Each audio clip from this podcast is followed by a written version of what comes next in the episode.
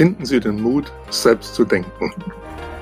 Und wir sichern uns so ab, dass wir sozusagen so einfrieren, dass wenig passiert. Jede intelligente Person, jede intelligente System macht Fehler. Aber Intelligenz bedeutet, aus diesen zu lernen.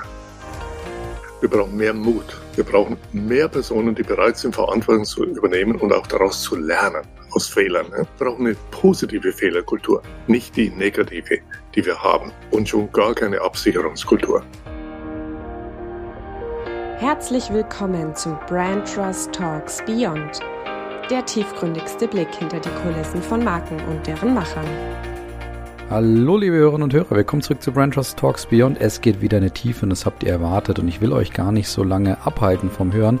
Ich muss aber schon ein bisschen über meinen Gast natürlich erzählen und ich hätte theoretisch über seine Vita eine ganze Folge aufnehmen können. Ich halte es aber kurz. Zu Gast ist Professor Gerd Gigerenzer. Er ist Direktor des Harding Zentrums für Risikokompetenz an der Universität Potsdam sowie Gründer und Gesellschafter von Simply Rational, dem Institut für Entscheidungen. Und ich hätte theoretisch noch mehr sagen können, ihr müsst aber eigentlich nur eins wissen, er ist eigentlich faktisch der Guru, wenn es darum geht, wie man Entscheidungen schnell, gut und entspannt trifft und wenn es darum geht, wie Menschen und Organisationen mit Risiken umgehen sollten, beziehungsweise wie man Entscheidungen unter Ungewissheit trifft. Und natürlich sprechen wir zu Beginn über die Einstiegsfragen und dort kommt auch ja durchaus eine spannende Marke als Lieblingsmarke zutage, nämlich das Max-Planck-Institut. Also da haben wir einen interessanten anderen Ausflug mal in eine andere Richtung, würde ich sagen. Und dann sprechen wir über das Kernthema Entscheidungen.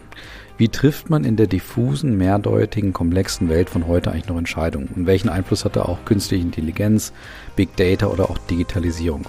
Und da ist Professor Gigerenzer auch nicht zuletzt durch sein letztes Buch Klick auch dafür bekannt, dass er wenig konforme Positionen einnimmt, die ich aber extrem spannend finde.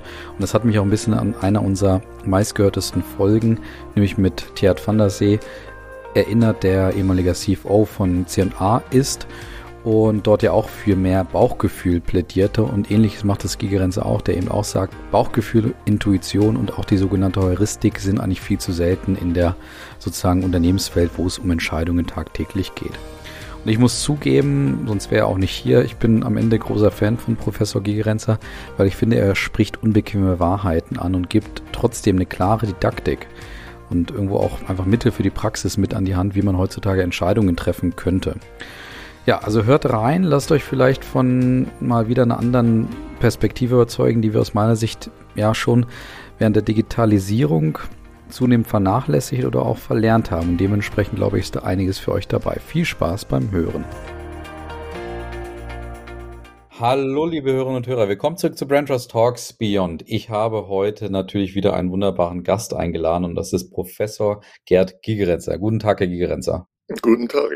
Wunderbar. Schön, dass Sie dabei sind. Sie wissen schon ein bisschen, was auf Sie zukommt, aber wir werden ja auch gleich noch in einige Themen von Ihnen einsteigen. Bevor wir uns aber so richtig mit dem Thema Entscheidungsfindung ähm, im heutigen Zeitalter sozusagen auseinandersetzen, kriegen Sie ein paar gefürchtete Einstiegsfragen und ich bin mal gespannt, wie gut Sie die auch sozusagen verarbeiten und beantworten können, besser gesagt. Und ich starte mal vielleicht mit Ihnen als Person und mich würde mal interessieren, wie Sie sich mit einem Satz beschreiben würden, wenn Sie Ihre Position, Ihre Profession nicht nennen dürften, weil da kommen wir ja später noch dazu. Nun, ich befasse mich damit, wie man Entscheidungen schnell, gut und entspannt trifft. Das ist doch schon mal spannend. Perfekt, wunderbar. Aufs Thema entspannt, da bin ich sehr gespannt nachher, was da noch äh, dazu kommen wird. Und die zweite Frage, die ich Ihnen stellen würde, vielleicht auch als Verdichtung dessen, mit welchem einen Wort würden Sie sich denn beschreiben, wenn Sie nur ein einziges Wort hätten? Sagen wir mal, neugierig. Neugierig, wunderbar. Wie, wie erklären Sie das? Woher kommt die Neugier? Wo, worin äußert sie sich bei Ihnen? Nun, das ist einerseits eine, eine wissenschaftliche Neugier, zu verstehen, wie die Welt funktioniert, aber auch eine persönliche Neugier zu verstehen, wie die anderen Menschen und man selbst ja, denkt und tickt. Sehr spannend. Da bin ich mal gespannt, wie Sie jetzt die nächsten beiden Fragen äh, beantworten werden, weil da geht es um Ihre Lieblingsmarken. Und ich bin mal in dem Fall jetzt neugierig. Was ist denn Ihre Lieblingsmarke der Kindheit? Gibt es da so eine Marke, die Sie mit Ihrer Kindheit verbinden? Da gibt es einige. ähm, Magie.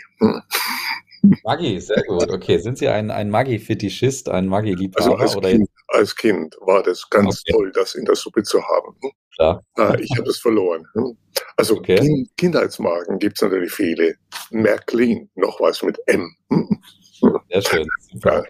Und äh, also die, die großen Träume, also diese, diese Baukasten, die man hatte als kleines Kind, ja, wo man äh, Metallarbeiten machen konnte. Ja, ja, sehr schön, wunderbar. Da bin ich gespannt, wie Sie jetzt aus der Kindheit in die Gegenwart kommen. Gibt es aktuell eine Marke, die Sie besonders äh, beschäftigt oder die Sie besonders präferieren aktuell? Also wenn Sie die Marken, den Begriff Marke sehr breit nehmen, wie es heute passiert, dann würde ich die Gesellschaft, der ich angehöre, die Max-Planck-Gesellschaft, hm, nennen oder auch die größte äh, Wissenschaftsförderung in Europa, das äh, ERC, das ist das European Research Council, in dessen äh, Steuerungskomitee, dem Science Council ich bin. Also das sind halt so ganz andere Formen von Marken, aber ich zögere etwas, das als Marke zu bezeichnen. Ja, also wenn Sie haben schon recht, glaube ich, wenn Sie es so ein bisschen breit ansehen, weil ich würde die schon als Marken beschreiben, gerade auch das Max Planck äh, Institut hatten Sie jetzt, glaube ich, gesagt, ne? Mhm. Ähm, weil das sind natürlich schon Begrifflichkeiten, die erstens eine Assoziation hervorrufen und zweitens wahrscheinlich auch für etwas stehen, beziehungsweise gewisse Prinzipien, ich sag mal, vorleben und auch, auch für sich auch definiert haben. Aber das würde mich jetzt mal im Zuge von Max Planck noch interessieren, bevor wir da gleich einsteigen und mit Ihnen als Person weitermachen. Was macht das Max Planck Institut für Sie zu einer, ja, gewisserweise Lieblingsmarke sozusagen oder zu einem, äh, zu einem Thema, was Sie offensichtlich ja. schon präferieren? Also ich war vorher, bevor ich zur Max-Planck-Gesellschaft kam und Direktor eines Max-Planck-Instituts wurde, war ich Professor an der Universität von Chicago. Und ich war einer von diesen Deutschen, die nun ins Ausland gingen, weil es dort also wesentlich äh, mehr Forschungsmöglichkeiten gab und man auch einen Geist hatte. Also die Universität von Chicago, die war, wie der damalige deutsche Bundespräsident, der äh, von Weizsäcker also kam, sagte, die einzige noch existierende deutsche Universität in der ganzen Welt. Sie hatte den Geist, die Leichtigkeit, die Schnelligkeit und wenig Verwaltung, was die Deutschen Universitäten einerseits verloren, andererseits zu viel bekommen haben. Und die Max-Planck-Gesellschaft unterscheidet sich von den meisten Universitäten in der Welt und in Deutschland dadurch, dass sie ein paar so Prinzipien wie Heuristiken hat. Eines ist, man sucht nicht den beste, die beste Person für ein bestimmtes Gebiet, sondern man sucht die beste Person und hofft, dass die Person ein neues Forschungsgebiet entwickelt. Also völlig mhm. anders, innovativ. Ja. Und zweitens, als Direktor erhält man die Forschungsgelder, um äh, bis man emeritiert. Also damit man eben nicht so kleine Grant-Anträge schreiben muss und damit abhängig wird von der Meinung des durchschnittlichen Kollegen. Das ist ein Ausmaß an Vertrauen, mhm. man sonst nirgends findet. Und das kann schiefgehen. Aber das führt auch dazu, dass die Max-Planck-Gesellschaft mehr Nobelpreisträger hat als irgendeine andere Gesellschaft in Deutschland. Und dann Interdisziplinarität. Und diese Dinge, die sind einzigartig und ich hoffe, dass die Gesellschaft sich das bewahren kann. Sehr gut. Ja, da sind wir dann tatsächlich ähm, in unserer Definition sehr, sehr nah an der Markenführung dran. Wie gesagt, klare Prinzipien, klare Folgen, denen das auch führt, wie Sie auch gerade beschrieben haben, also Spitzenleistungen, äh, Erfolge, die daraus entstehen und natürlich der Auftrag für die Zukunft, dass man sich dessen auch bewusst ist und bleibt, was da so die Prinzipien sind, die das äh, Institut oder die Gesellschaft dann eben auch stark macht. Sehr, sehr spannend, aber jetzt kommen wir weiter noch zu Ihnen, ähm, äh, Herr Professor Gegerenzer, und zwar ein Stück weit mit der Frage, was ist denn Ihr Themengebiet? Mal ganz offen und breit gefragt. ja, also ich beschäftige mich damit, wie Menschen und auch Organisationen mit Risiken umgehen, wie man Entscheidungen unter Ungewissheit trifft, wo man nicht alles berechnen kann, wo man nicht feststellen kann, was die optimale Option ist. Und dazu gehören die Emotionen, das Soziale, wie man zum Beispiel eine Gruppe bildet, so dass sie innovativ sein kann. Und dazu gehört auch statistisches Kenntnis, dass man Zahlen versteht und auch Intuition fördert.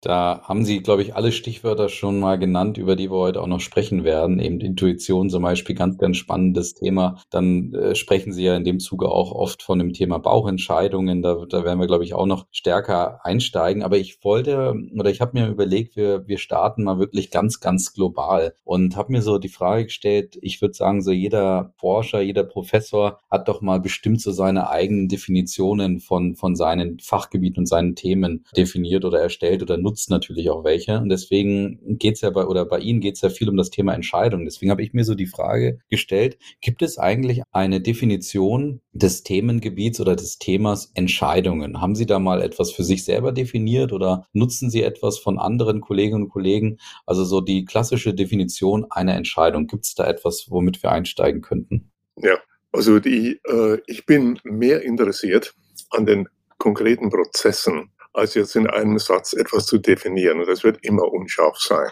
Also normalerweise, wenn Sie wollen, definiert man eine Entscheidung aus. Man hat also zwei oder mehr Optionen und dann hat man bestimmte Gesichtspunkte darüber und dann wählt man aufgrund der Gesichtspunkte diejenige, die Ihnen von denen am besten erscheint. Ja, ja.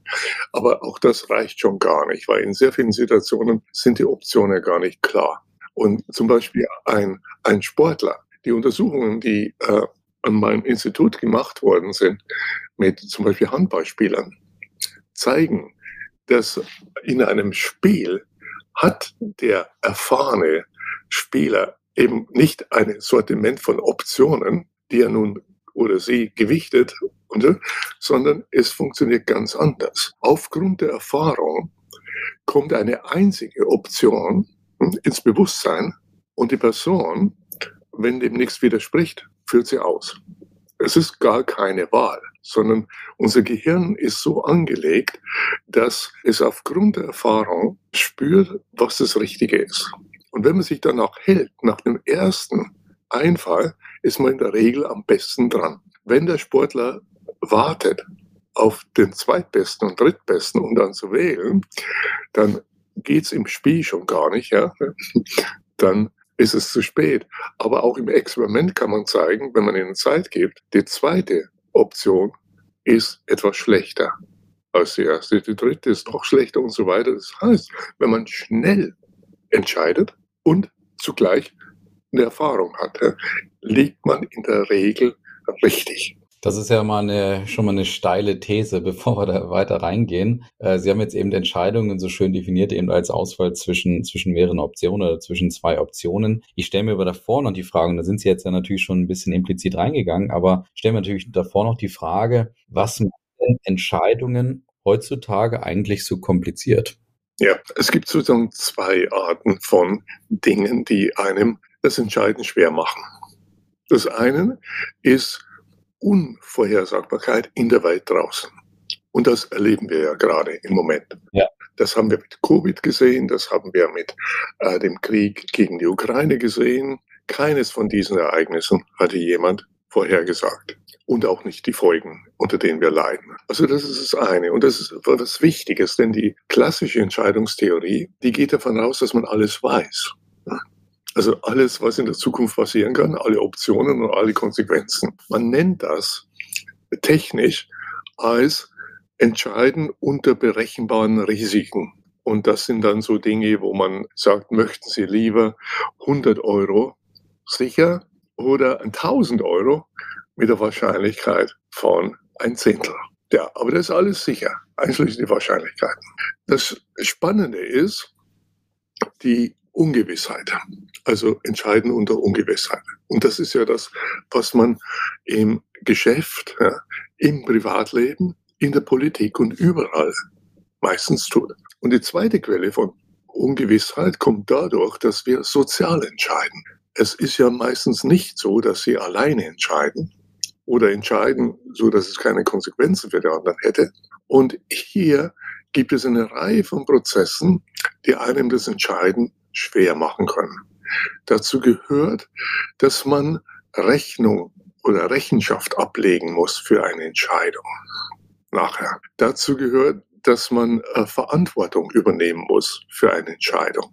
Und zum Beispiel in den großen börsennotierten Unternehmen sehe ich, dass immer weniger Führungskräfte bereit sind, Verantwortung selbst zu übernehmen.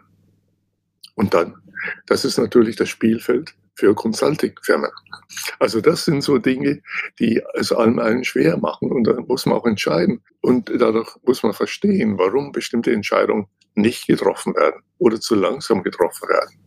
Für was plädieren Sie denn dann in dieser, in dieser Welt der Ungewissheit und auch in der Welt, wo es dann diese Verantwortungsdiffusion sozusagen gibt, also dass man sich da vorhin wieder äh, drückt oder es gar nicht machen muss, weil die Organisation so groß ist, da werden Sie noch viel, viel mehr Beispiele haben. Aber für was plädieren Sie in dieser Welt, die Sie gerade beschreiben?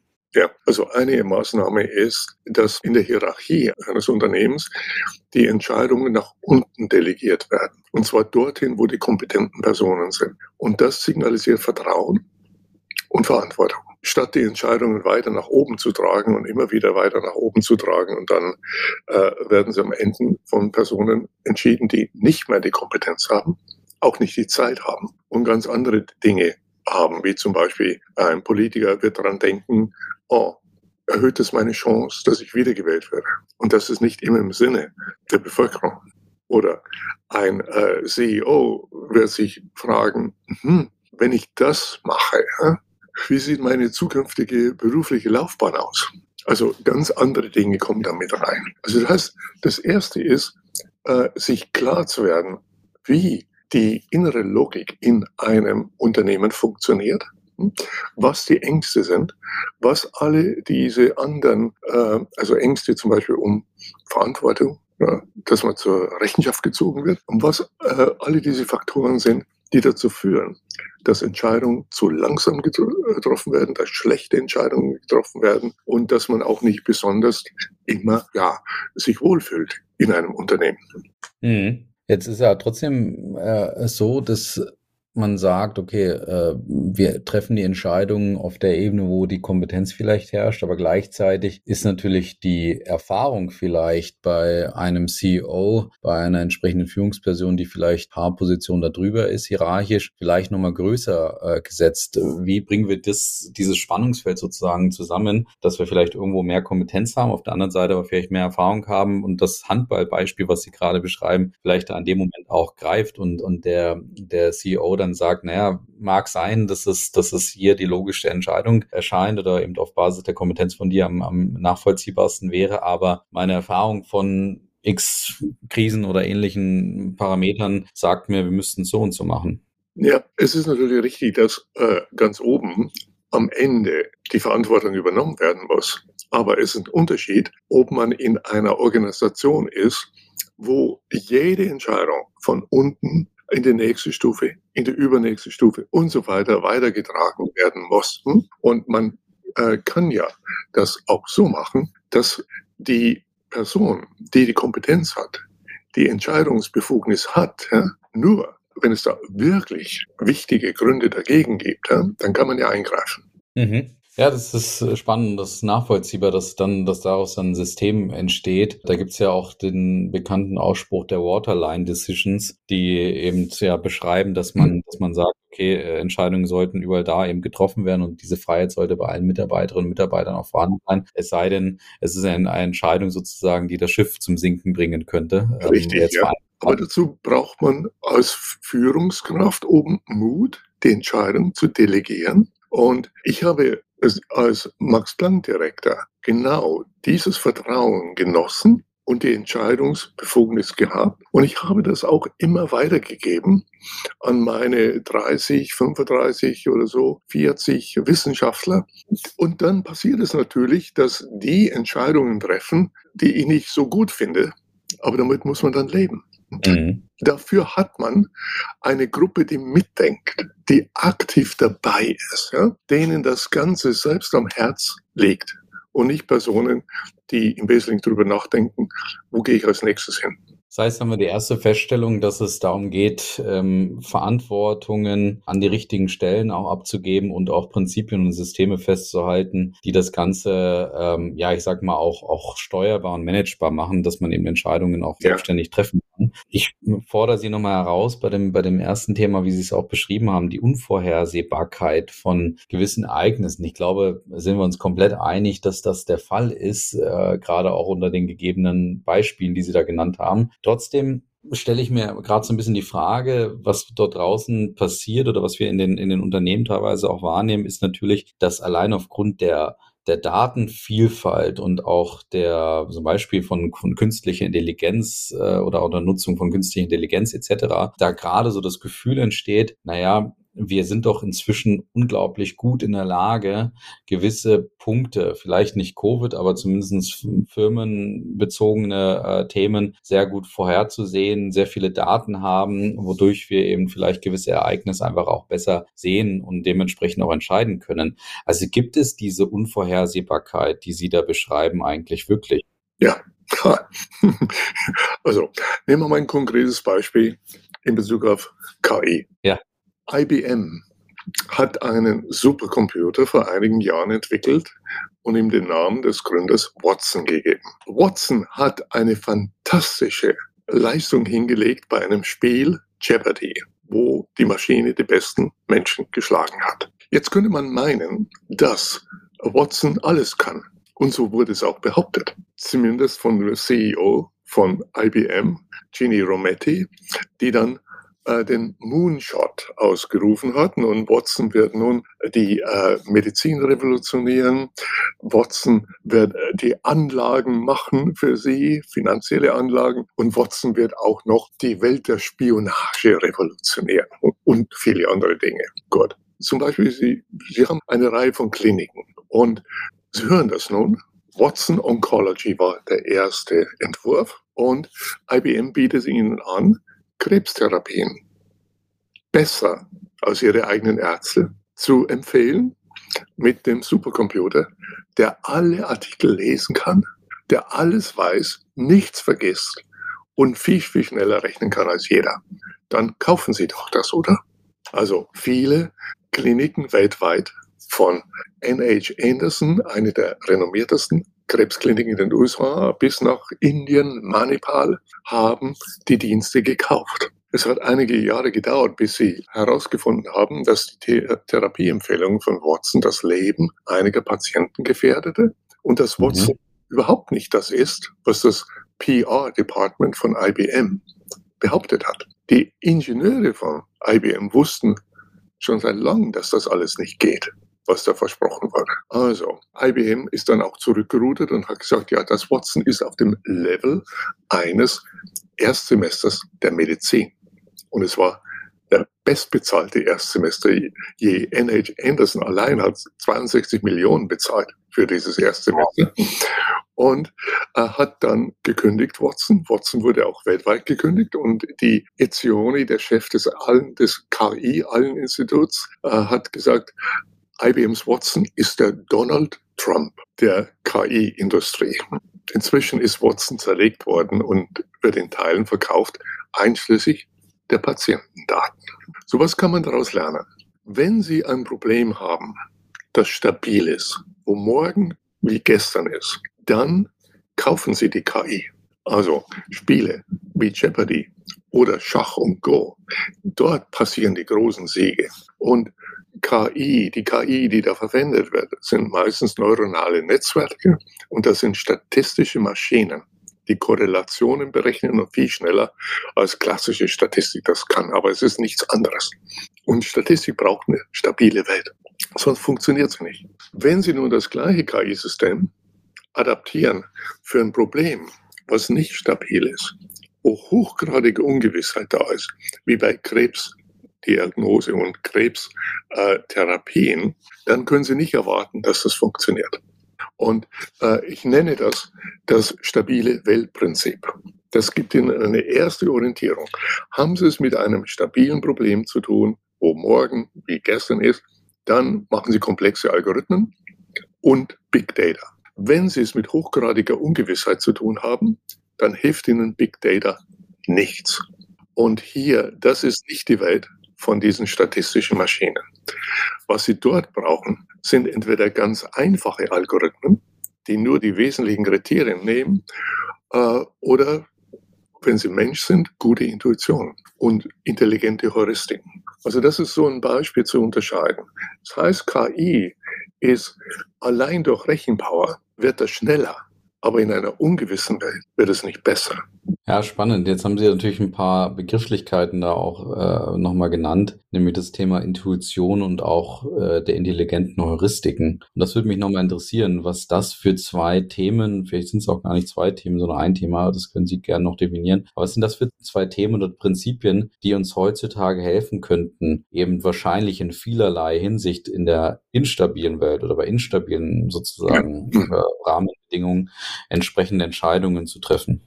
Ja, also eine Heuristik ist eine Entscheidungsprozedur, die für Situationen von Ungewissheit da ist.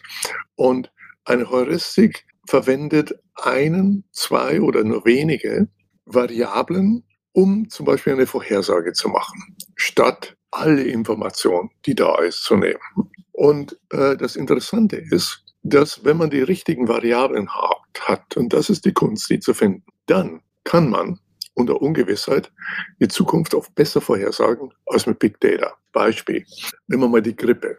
Der Grippevirus ist ähnlich wie der Coronavirus, aber anders als viele anderen Viren, ein Virus, der schnell mutiert und sich verändert und eine ungewisse Welt kreiert. Und das sehen wir jeden Winter wieder, weil wir nicht wissen, in welchem Gewand er dieses Mal kommt.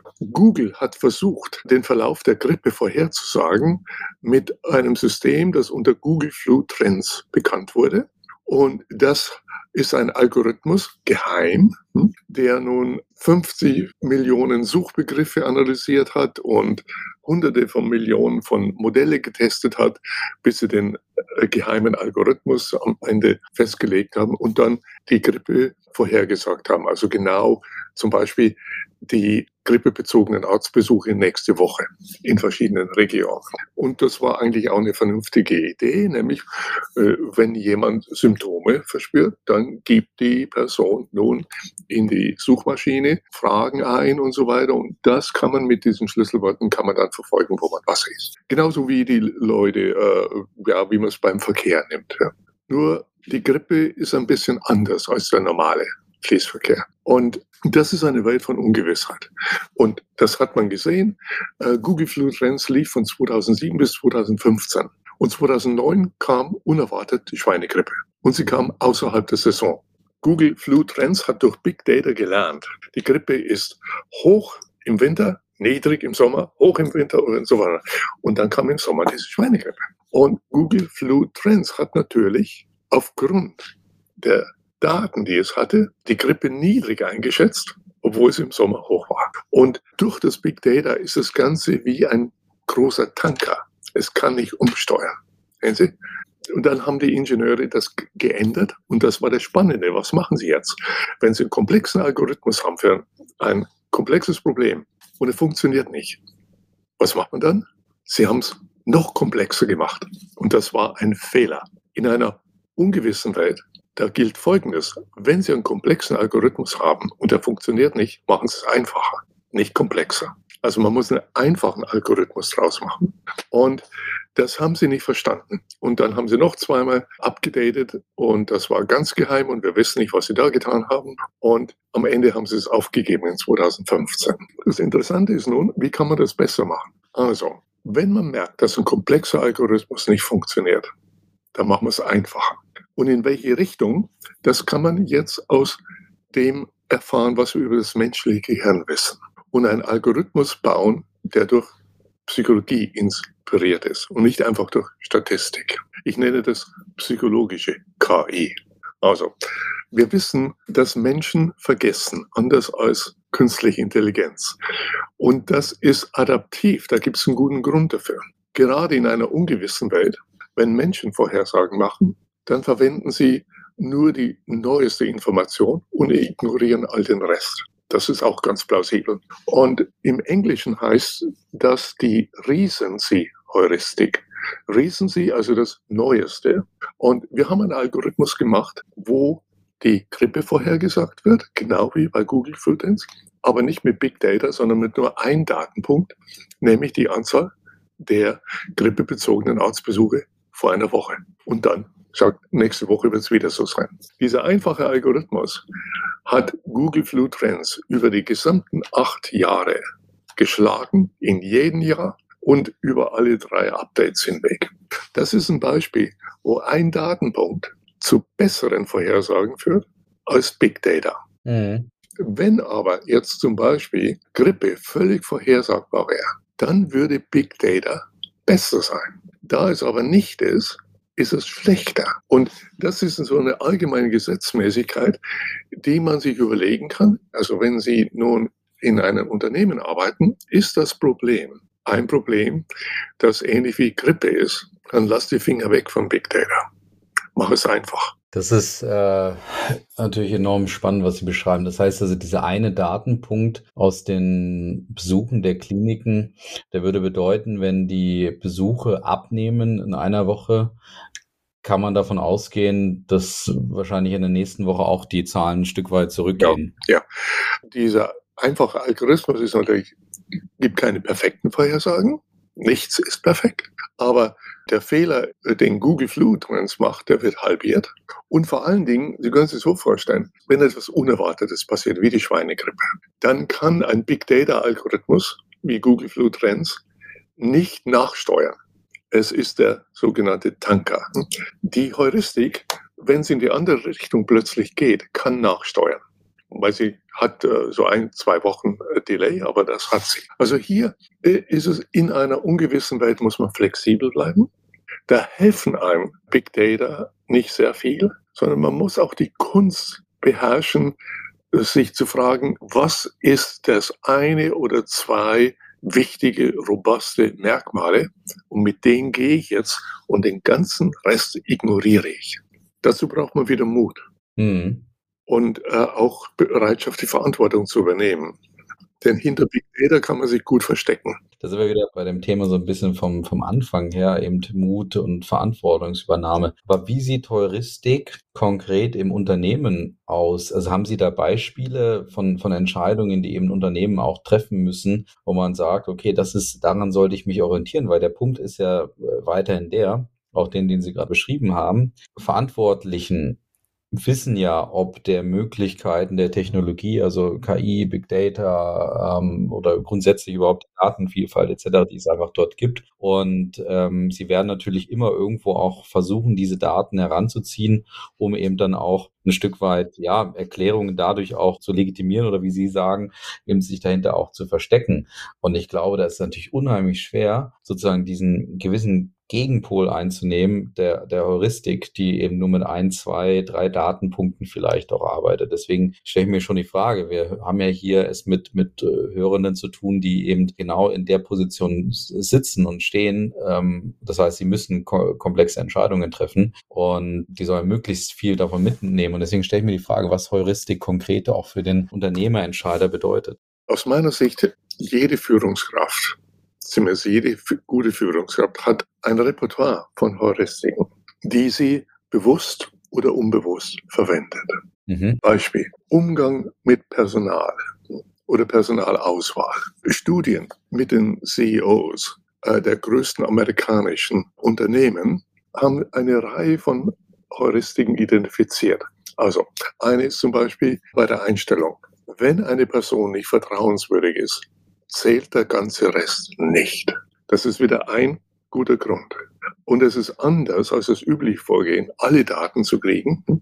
Jetzt ist sie zwar nicht vertrauenswürdig, sieht auf dem Papier sehr gut aus und dann läuft man ins Unglück. Also eine, eine Heuristik. Mhm, oder, spannend.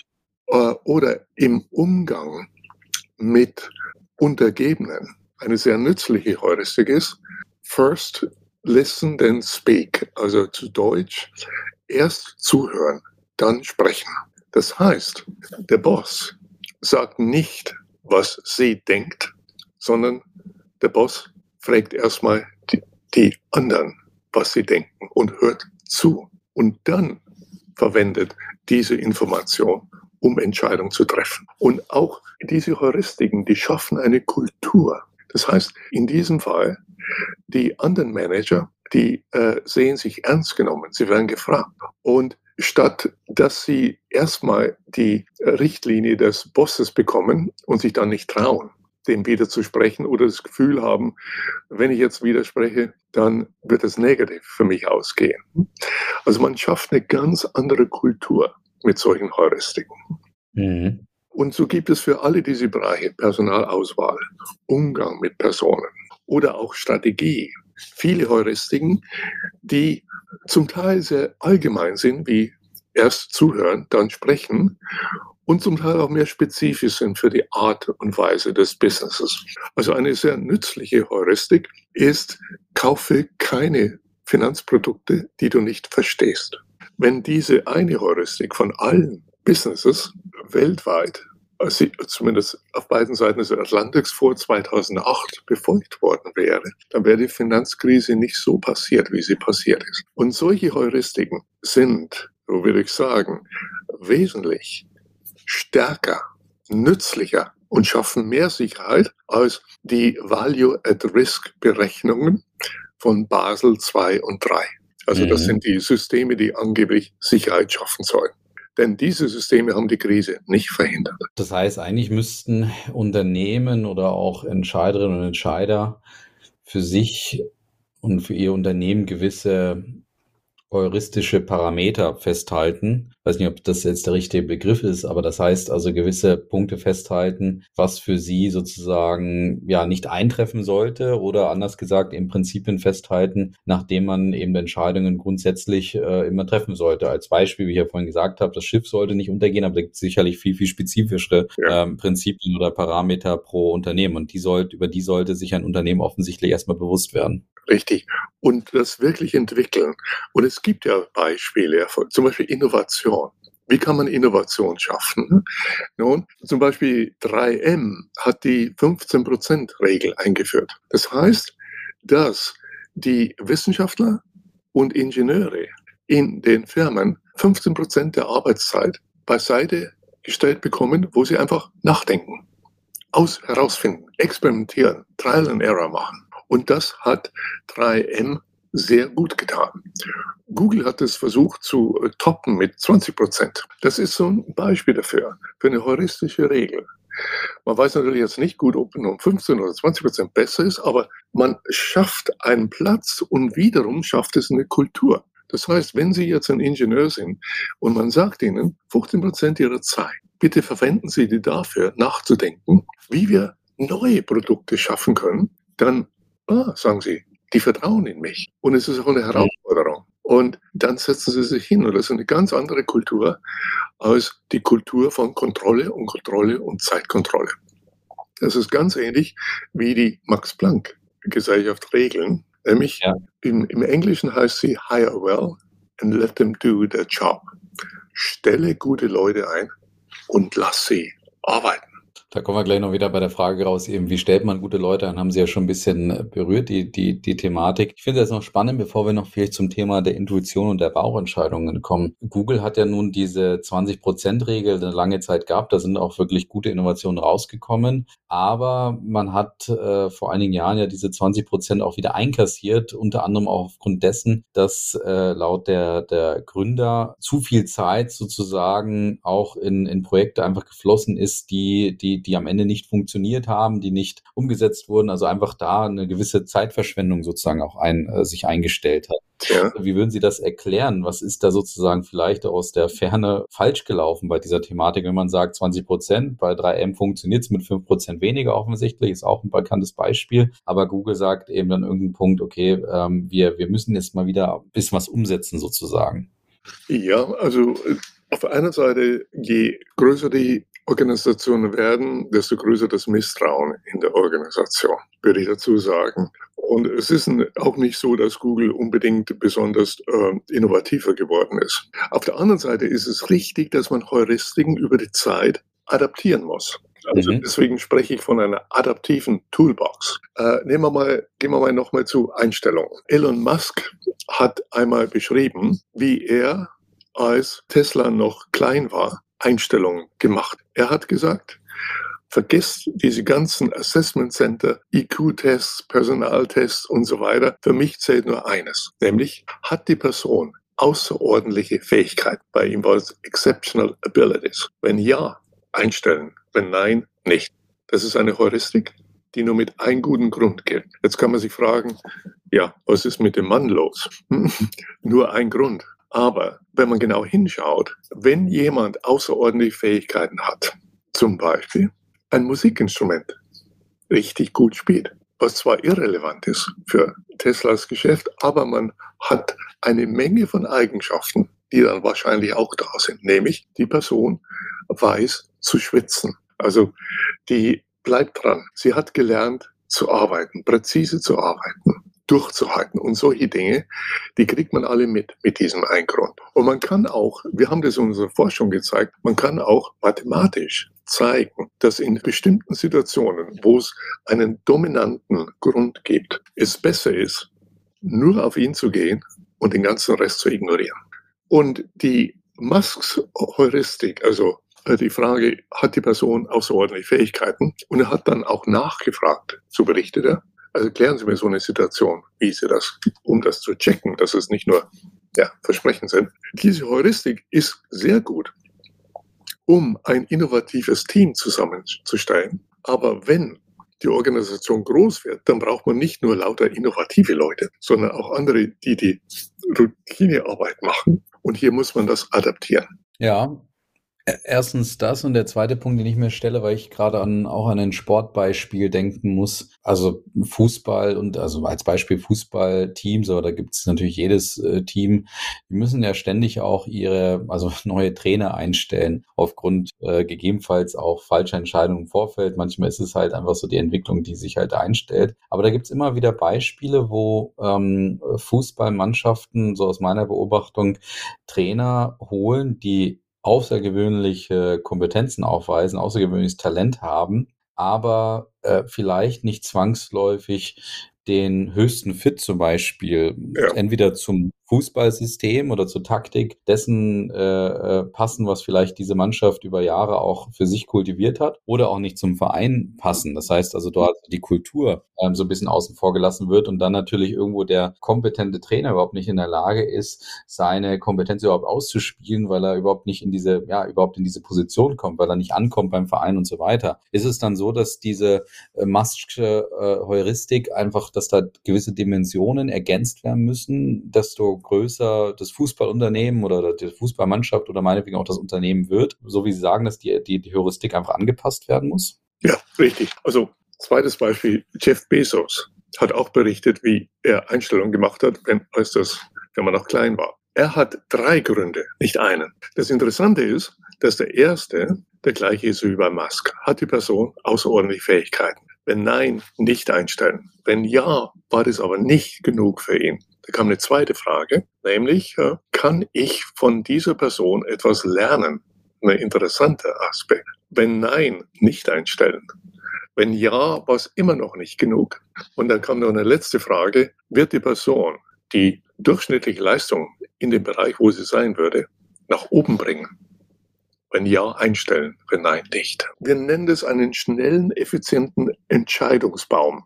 Das sind nur ja. drei Fragen und es gibt nach jeder Frage einen sogenannten Exit. Schluss. Und wir finden das sehr oft, dass äh, erfahrene Entscheider mit solchen äh, äh, schnellen, effizienten Entscheidungsbäumen arbeiten. Und die kann man auch ändern. Und wir haben das in unserer Forschung systematisch analysiert, so dass man zum Beispiel falsche Alarme reduziert. Also falscher Alarm bedeutet, jemand ein Angebot zu machen, dass der, der die falsche Person war. Hm?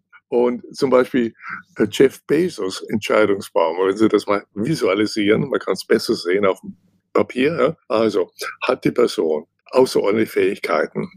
Wenn nein, Ende. Wenn ja, geht es, äh, hat sie, kann sie, äh, kann ich etwas lernen von ihr? Wenn nein, Ende. Und so dieses schnelle Ende, das sorgt dafür, dass man nicht so viele Menschen einstellt und am Ende diese Einstellung bereut. Sehr gut. Lassen Sie uns mal noch vielleicht zum Abschluss über zwei Themen sprechen. Ich würde einerseits mal, mich würde noch interessieren, wo geht's hin mit dem Thema Entscheidungen? Da haben Sie natürlich schon ein paar Thesen in den Raum geworfen, aufgrund von KI, Big Data und so weiter. Würde mich trotzdem noch mal interessieren, was ist da sozusagen das vermeintliche Ende der Fahnenstange oder wo, wo, wo entwickeln wir uns gerade hin? Gibt es da eine Renaissance von eben äh, Heuristiken, Bauchentscheidungen, Intuition? Weil das wäre nämlich jetzt das zweite Thema, was ich zum Abschluss gerne noch mit Ihnen besprechen würde. Sie sind ja unheimlich in der Forschung unterwegs, ähm, eben was das Thema Thema Bauchentscheidungen und Intuition angeht. Eins ihrer Bücher äh, hat ja, glaube ich, nur den Titel äh, der, der Bauchentscheidungen. Ja, ähm, und deswegen verknüpft er eben das Thema Intuition auch. Was sind Bauchentscheidungen und was ist Intuition in dem Zuge auch? Mhm. Und wo helfen sie uns auch bei dieser komplexen Entscheidungsfindung? Ja, Intuition ist eine Form von unbewusster Intelligenz. Also um das gleich zu sagen, denn es wird meistens verwechselt mit äh, ja, der willkürlichen Entscheidung von einem ja, Politiker oder mit einer göttlichen Eingabe oder anderen esoterischen Dingen. Oder es wird, mhm. dass Frauen Intuitionen haben und wir Männer sind rational. Ja, so alte Geschichten. Ja. Alles das, vergessen Sie das. Vieles in unserem geistigen Leben ist unbewusst. Und das ist auch gut so, weil wir könnten nicht alles bewusst entscheiden. Dann würde unser Herz aufhören zu schlagen, wenn wir das auch noch bewusst entscheiden würden und gleichzeitig alles andere. So, äh, Intuition ist ein Gefühl, äh, das auf vielen äh, Jahren von Erfahrung beruht, das schnell im Bewusstsein da ist und wir können es nicht erklären. Also die Person selber kann die Gründe nicht finden. Also Beispiel, ein erfahrener Arzt, der einen Patienten, den der Arzt schon seit längerer Zeit kennt, wieder sieht, spürt, heute stimmt was nicht mit dem Patienten, kann es aber nicht sagen, was ist es. Das ist eine Intuition. Und dann wird der Arzt Diagnostik machen, ganz gezielte Diagnostik und das ist bewusst. Also damit will ich eines sagen, die Gegenüberstellung von Intuition versus ja, bewussten Entscheiden ist ja Schwachsinn. Aber wir finden das heute in der Verhaltensökonomie und überall, sondern Intuition und bewusstes Entscheiden arbeitet zusammen. In dem Beispiel gibt einem Intuition das Signal, dass man hier etwas jetzt tun muss. Und äh, wie gesagt, das funktioniert dann gut, wenn man jahrelange Erfahrung hat. Dennoch leben wir in einer Gesellschaft, wo viele Menschen Misstrauen haben gegen Intuition. Und das ist eine alte Geschichte. Äh, schon Albert Einstein sagte, der intuitive Geist ist ein Geschenk. Der rationale Geist sein Diener. Wir haben eine Gesellschaft erschaffen, die den Diener ehrt und das Geschenk vergessen hat. Einstein hatte so recht. Es ist heute immer noch so. Ich habe mit vielen äh, großen DAX-notierten Unternehmen gearbeitet und die Führungskräfte gefragt, wie häufig ist eine von ihnen getroffene Entscheidung oder eine Entscheidung, die sie in einer Gruppe treffen, am Ende eine intuitive Entscheidung, also eine Bauchentscheidung. Und Betonung am Ende es ist nicht entweder oder, sondern die Führungskräfte gehen durch die Daten, schauen sich die Analysen an, aber die Daten sagen einem nicht immer klar, was man tun soll. Und wenn man dann aufgrund seiner Erfahrung spürt, lasst die Finger davon. Und danach handelt das eine intuitive Entscheidung. Aber man kann es in diesem Moment nicht sagen, warum. Wollen Sie mal raten, äh, wie viele wichtige professionelle Entscheidungen, also zum Beispiel soll man jetzt nun nach Taiwan gehen und dort eine Fabrik aufmachen oder lieber nicht. Also wie viele wichtige professionelle Entscheidungen in den großen Firmen am Ende eine Bauchentscheidung sind. Welcher Prozentsatz? Ein Prozent? Zwei? Fünf? Mehr? Gute Frage. Hm, vielleicht 20 Prozent? Ja, also im Schnitt sind es 50 Prozent. Fünf, null.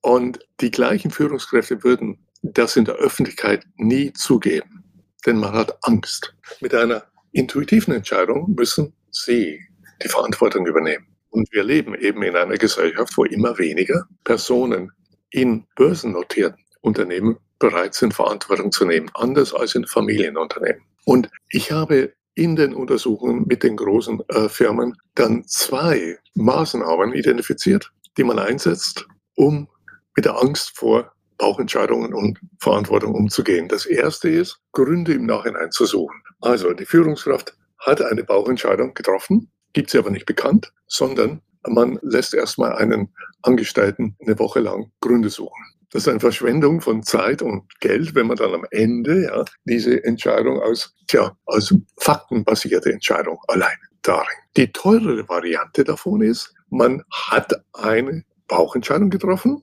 aber dann sagt man, jetzt stellen wir mal erstmal Beratungsfirma ein. Und die Beratungsfirma, die liefert dann auf 200 Seiten Text die Gründe für die schon getroffene Entscheidung.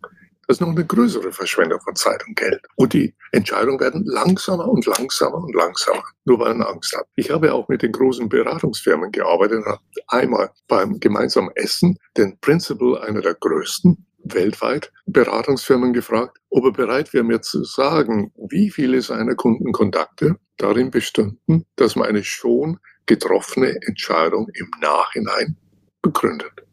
Er sagte, wenn Sie meinen Namen nicht nennen, sage ich es Ihnen, es ist mehr als 50 Prozent. Mhm. Also hier haben wir auch wieder eine massive Verschwendung von Mitteln von Firmen, nur weil man sie nicht traut zuzugeben, ja, wir haben jetzt alle Daten geschaut. Die Sachlage ist nicht ganz klar. Aufgrund unserer Erfahrung spüren wir, dass wir das tun oder nicht tun sollen. Und wir nehmen die Verantwortung. So sollte das aussehen. Aber da sind wir weit weg. Und die Firmen verschwenden, verschwenden, verschwenden Geld, um sozusagen die Fassade zu polieren und die Intuitionen, seien sie gut oder schlecht, zu verbergen. Und das Problem ist, dann kann man auch nicht daraus lernen. Mhm. Das ist auch vielleicht jetzt eine gute Überleitung zum Ende und so ein bisschen zum Zukunftsausblick, weil das, was Sie beschreiben, das ist natürlich das, was wir in vielerlei Unternehmen einfach auch beobachten müssen. Es gibt diese Verantwortung oder diese fehlende Verantwortungsübernahme. Es gibt auch den Schrei danach äh, oder die Forderung danach eben, dass jede Entscheidung auch begründet sein muss, sei es seitens der Shareholder oder seitens äh, der, der Medien oder sei, sei, sei es seitens auch des eigenen Entscheiders als Beispiel. Ich habe da auch, auch letztens etwas gehört, wo dann eine äh, Mitarbeitende gesagt hat, naja, ihr Vorgesetzter, ihr Chef lässt keine Entscheidung freigeben, wenn da keine Daten dahinter liegen. Und das heißt also, die, die, die Mitarbeitenden sind genau daran gefordert, was sie beschreiben. Die treffen vielleicht eine Entscheidung aufgrund welcher Intuition, Bauchentscheidung, was auch immer, fangen dann aber an, wie blöde irgendwelche vermeintlichen Daten zu, zu sammeln, um irgendwas vorzulegen. Der Chef wiederum, kann ich Ihnen ja. relativ sicher sagen, guckt, glaube ich, wahrscheinlich nicht einmal über die Daten, sondern sagt, okay, da sind drei Daten dabei, sehen gut aus, Haken, Haken, Haken, perfekt, entscheiden wir doch so. Das heißt also, er lässt sich die Entscheidung eigentlich gar nicht mehr wahrscheinlich in der Tiefe oder zumindestens irgendwas, muss ja nicht mehr tief sein, aber zumindestens irgendwo plausibel erklären, sondern macht das eigentlich als Alibi-Thema und, und gibt es dann auf Basis von vermeintlichen, vielleicht teilweise auch fragwürdigen Daten wahr. Worauf ich hinaus will, ist, ich habe den Eindruck, wir sind da in einem Hamsterrad oder wir sind da vielleicht auch in einer Spirale, die sich immer weiter nach oben katapultiert und ähm, sie sind da einer, ja, äh, sie sind da so ein bisschen ein, ein Gegenentwurf, den ich viel abgewinnen kann persönlich, aber darum geht's ja gar nicht, weil sie da eine ganz andere, ganz andere Prinzipien äh, aufzeigen. Aber die Frage ist, schaffen wir es, diese Prinzipien überhaupt noch zu implementieren langfristig oder werden wir uns jetzt in diesem Hamsterrad oder in der Spirale wiederfinden, wo sich das immer mehr nach oben katapultiert, ja. eben auch, auch von Datenvielfalt etc. Ja, richtig. Also wir brauchen weniger Dokumentation, nicht mehr. Wir brauchen mehr Mut. Wir brauchen mehr Personen, die bereit sind, Verantwortung zu übernehmen und auch daraus zu lernen aus Fehlern. Ne? Wir brauchen eine positive Fehlerkultur, nicht die negative, die wir haben. Und schon gar keine Absicherungskultur. Nun, die Frage ist, können wir das verändern? Geht es nicht immer weiter in mehr Dokumentation und mehr Compliance-Gruppen, die sich dann in meinen Studien, das sind diejenigen, die sich am meisten selber absichern. Und äh, also meine Antwort darauf ist, wir können das Schiff drehen. Das zeigt sich allein schon dadurch, dass es zwei Arten von Unternehmen gibt. Die einen sind wesentlich besser dran und das sind Familienunternehmen und eigene geführte Unternehmen, wo das eigene Geld drinsteckt. Nicht für einen Manager, wo man über Jahre plant bis zur nächsten Generation und nicht zum nächsten Quartalsreport. Und was ich dort finde, ist, dass man spricht über Fehler mehr als bei den börsennotierten Unternehmen. Man hat weniger Angst, Bauchentscheidungen zuzugeben und nach ihnen zu handeln. Man verschwendet weniger Geld für Beratungsfirmen, um sich abzusichern. Und es macht auch meistens mehr Spaß zu arbeiten. Was man jetzt in den großen Kooperationen einführen kann, da gibt es verschiedene Mittel. Also ich habe ein, ein Startup, das in solche Firmen reingeht. Und ich gebe Ihnen mal zwei Beispiele, ganz konkrete Maßnahmen, die man implementieren kann. Das hängt natürlich von der Firma. Eine allgemeine Maßnahme, die gut geht, ist, wenn das Überdenken der Fehlerkultur, der negativen Fehlerkultur, in dem der ist, von oben passiert. Ganz von oben. Also, ich habe mit einer großen, großen Unternehmen gearbeitet, wo die CEO eine Frau war. Und das ist oft günstig zur Veränderung. Und äh, sie hat mein Buch Risiko gelesen und so kam sie auf uns zu. Und wir haben mit ihr dann Folgendes gemacht. Sie hat das ganze Team der Führungskräfte zusammengerufen und hat äh, Folgendes gesagt. Wir haben diese Entscheidung in der äh, letzten Zeit gemacht und sie ging schief. Und das hat uns viel Geld gekostet. Ich war auch dafür, für die Entscheidung. Jetzt lassen wir uns gemeinsam nachdenken, was ich falsch gemacht habe und was wir alle falsch gemacht haben. Also das setzt ein Zeichen dass man jetzt über die Fehler, die man gemacht hat, sprechen darf, statt sie unter den Teppich zu kehren. Und eine, eine positive Fehlerkultur bedeutet, dass man akzeptiert, dass immer Fehler mal passieren, dass man dann aber darüber spricht und sie nicht unter den Teppich kehrt, nicht einen Schuldigen sucht, sondern äh, die Ursachen sucht, damit das nicht mehr passiert. Und das hat in den Unternehmen ein wirkliches Zeichen gesetzt und zum Undenken geführt. Man kann auch äh, anders rangehen gerade um so defensive Kulturen anzugehen, wo die Führungskräfte nicht bereit sind, etwas zu riskieren für das eigene Unternehmen, weil wenn es schief geht, ja, und das ist bei Risiko immer der Fall, steht man in der Verantwortung. Und dadurch gibt es kaum Innovation, es bewegt sich nichts und die Entscheidungen werden einfach zu langsam getroffen. Also hier ist eine ganz präzise Methode. Kennen Sie Monopoly? Mhm. Wenn Sie Monopoly spielen, dann kann es passieren, dass Sie im Gefängnis landen. Und es gibt eine Gefängnisfreikarte. Die, wenn Sie die einlösen, kommen Sie wieder raus. Mit dieser CEO zusammen haben wir Folgendes gemacht. Sie hat an alle ihre Führungskräfte eine Gefängnisfreikarte verteilt. Mit der Aufforderung, wenn Sie ein Risiko, also eine Entscheidung treffen für das Unternehmen und es geht schief, dann geben Sie die Karte ab. Keine Fragen. Und das setzt ein Zeichen, nämlich eine Ermunterung, ja? nicht nur das zu bewahren, was ist, sondern innovativ zu werden und dass man auch Fehler machen kann, aber daraus lernen muss. Und vor allen Dingen diejenigen unter den Führungskräften, die dann auf ihrer Gefängnisfreikarten für lange Zeit sitzen blieben, da stellt man sich andere Fragen. Mhm. Also das sind alles so Beispiele, die man umsetzen kann. Dazu gehört natürlich auch noch mehr. Wir haben auch eine Rechtskultur, die Innovation hemmt und defensives Entscheiden fördert und Absicherungskulturen. Aber innerhalb des gesetzlichen Rahmens, den wir haben, können wir einiges tun, um kreativer zu werden, innovativer zu werden und auch eine andere Einstellung zu Fehlern zu machen, um jede intelligente Person, jede intelligente System macht Fehler. Aber Intelligenz bedeutet, aus diesen zu lernen.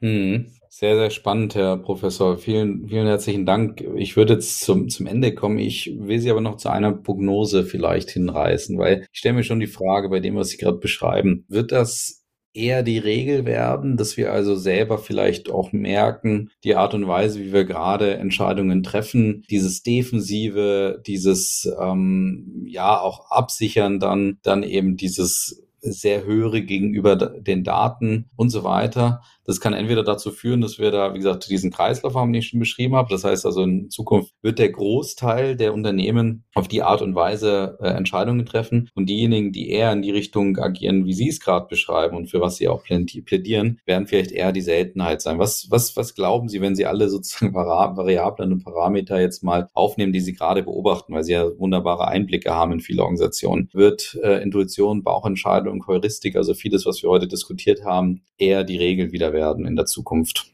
Im Moment beobachte ich bei den großen börsennotierten Unternehmen eine zunehmende Absicherungskultur mit immer mehr Dokumentation, Dokumentation, Dokumentation. Spannend. Und auch langsamere Entscheidungen. Das hemmt Innovation. Ja. Also wie hemmt man Innovation? Das ist ganz einfach zu sagen. Verlangen Sie für jede neue Idee eine Begründung.